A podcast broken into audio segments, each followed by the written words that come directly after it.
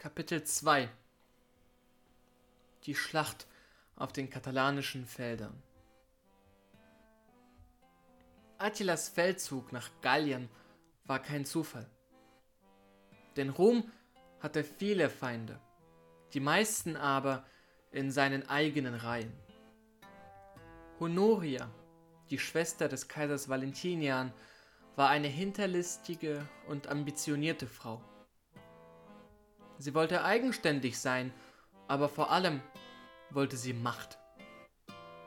Und so kam es, dass sie vor einem Jahre, im Jahre 450 Anno Domini, dem Hunnenkönig einen Brief mit ihrem Ring schickte. Attila nahm diesen erfreut an und behauptete daraufhin, dass die Hälfte des Reiches als Mitgift ihm gehörte. Und nun marschiert er, um sein Recht durchzusetzen. Doch das Reich, die Hauptstadt der Welt, Rom, hat nicht mehr viel entgegenzusetzen. Im Gegenteil.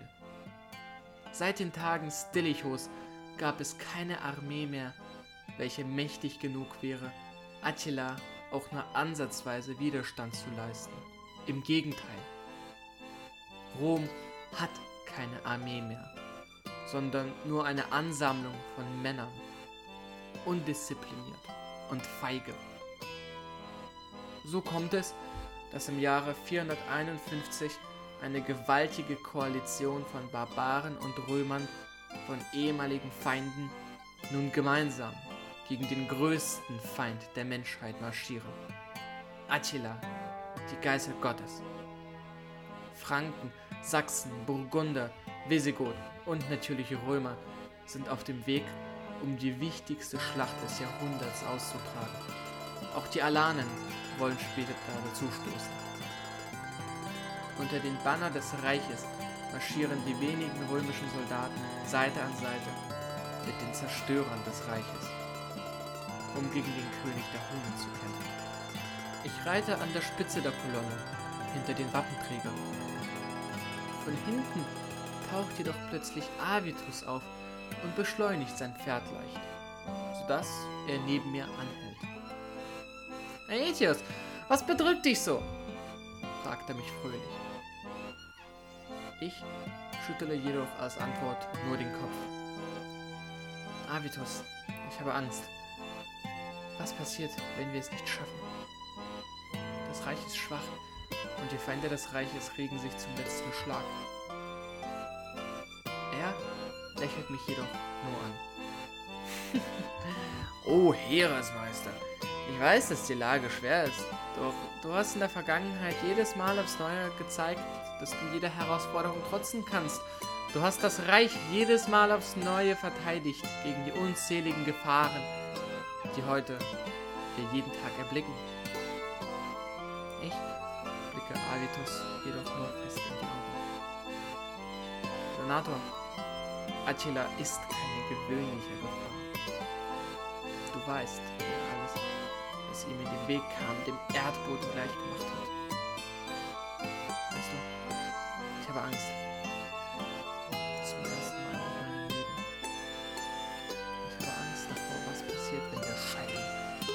aufkommende Schlacht eine Niederlage ist.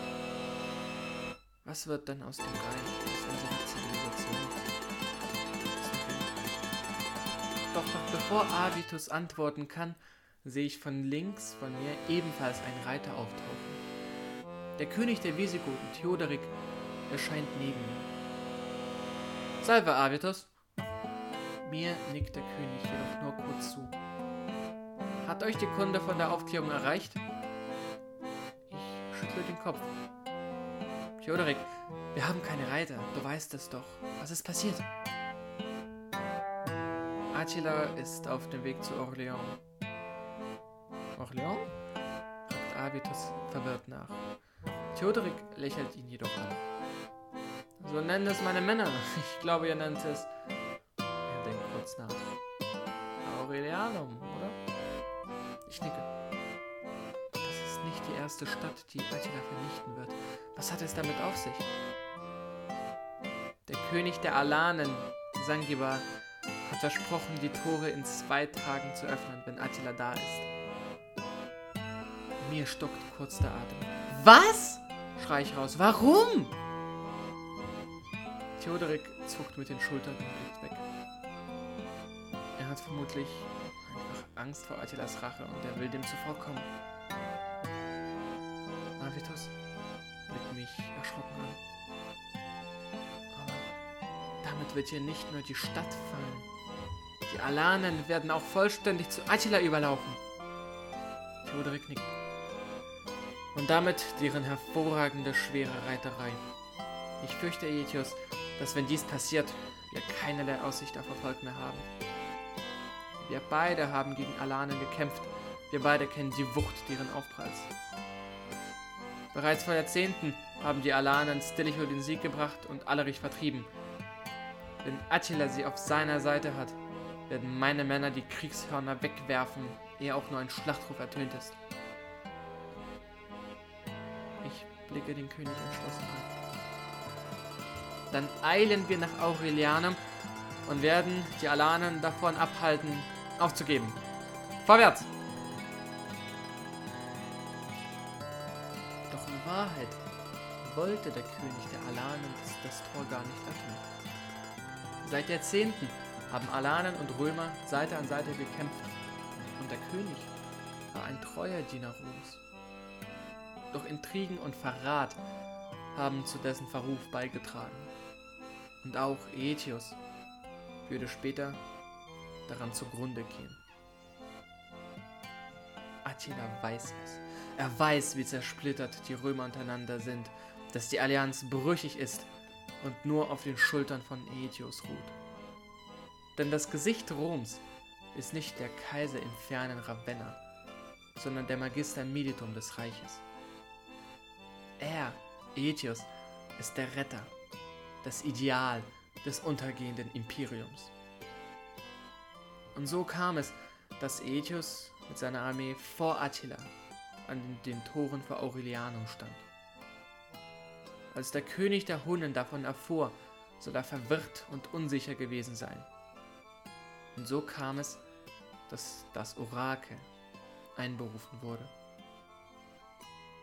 In der dunklen Nacht des 18. Juni umringen Attila und seine Freunde ein Lagerfeuer. Das Holz knistert, während es von den Flammen verschlungen wird. Die Priester blicken währenddessen gespannt auf einige auf dem Boden ausgebreitete Knochen. Schlussendlich erhebt sich jedoch einer von ihnen und tritt an Attila heran. O mächtiger König, beginnt der Priester zu sprechen. Die Schlacht wird blutig und zerstörerisch. Viele Hunnen werden fallen und Verwüstung wird uns erreichen. Doch auch einer der Führer Roms wird fallen und wird für den römischen Sieg büßen. Das sagt die Zukunft, o mächtiger König. Und während die Anwesenden verwirrt sind und sich besorgt ansehen, lächelt Attila.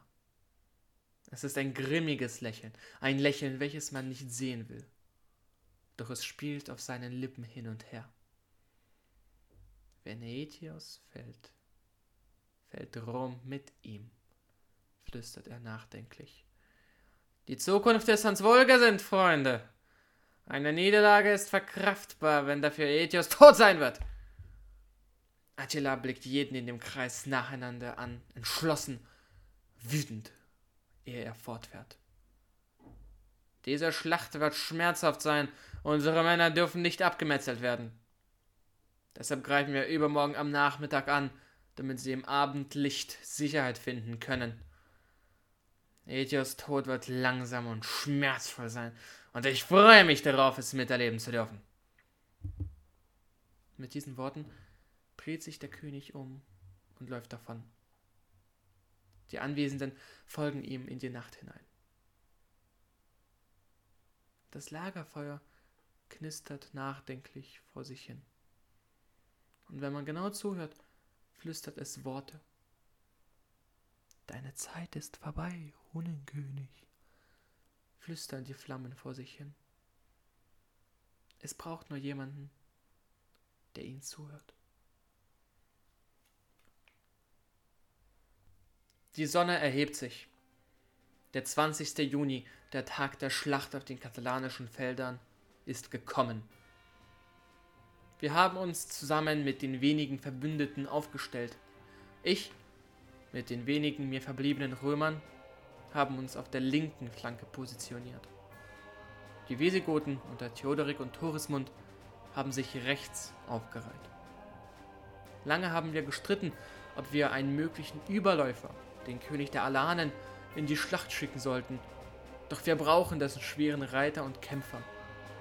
Und so stehen die Alanen sowie die anderen uns verbundenen Stämme im Zentrum unserer Formation, damit sie nicht so einfach fliehen können.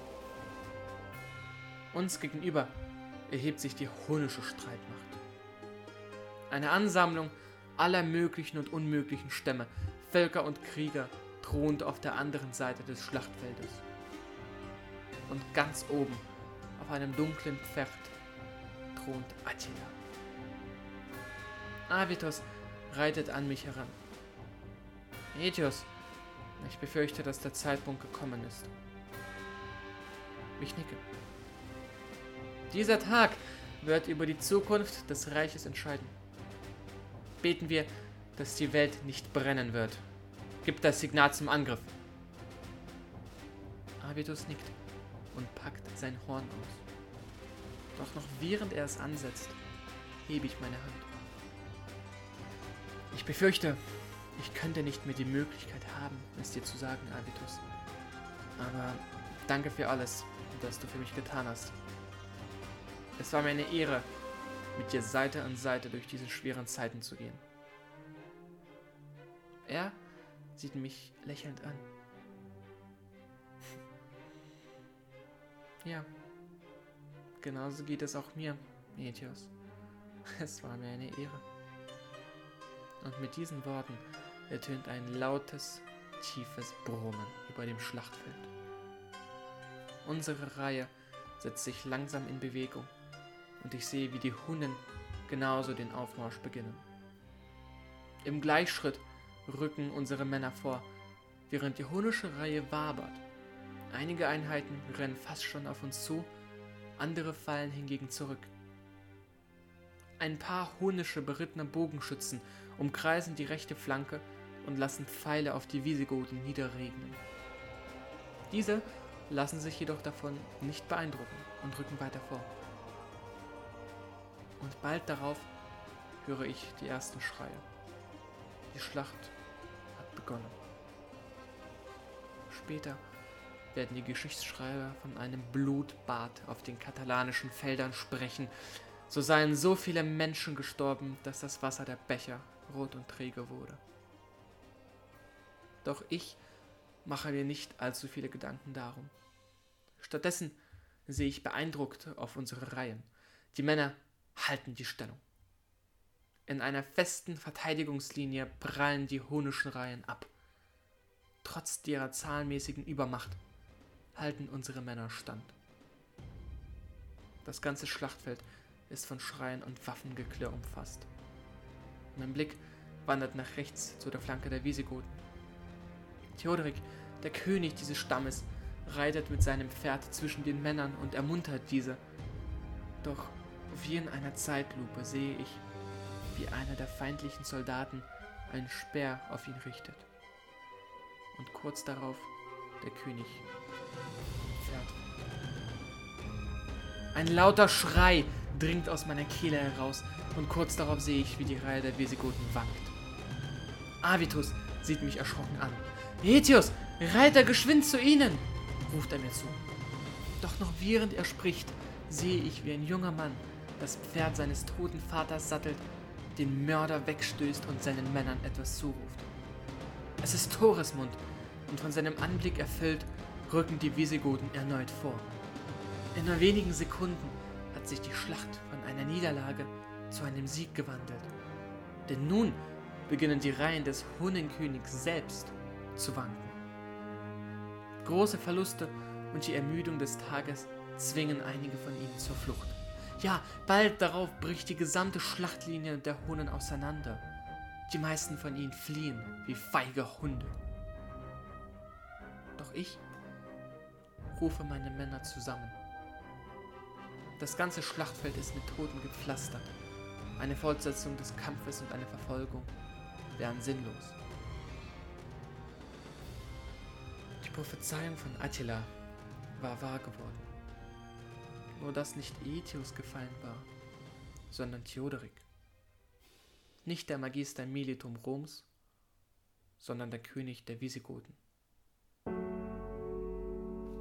An dieser Stelle trennen sich die Meinungen der Historiker, was passiert ist. Fest steht, dass die Geißel Gottes zum ersten Mal in der Geschichte besiegt wurde. Attila hat sogar sein eigenes Begräbnisfeuer eingerichtet, aus Furcht, dass die Koalition erneut angreift und ihm und seiner Todesherrschaft ein Ende setzt. Doch es kam nicht so. Der letzte Schlag gegen Attila, ein Ende der hunischen Invasionen ein für allemal, erfolgte nicht. Jordanes schreibt in seinem Werk De Origine Actibusque Gothorum, dass Aetius Torismund überzeugt hat, sich zurückzuziehen. Der Tod des Königs habe sein Volk schwer belastet und so sei es wichtig, es wieder zu festigen und sich zu sammeln.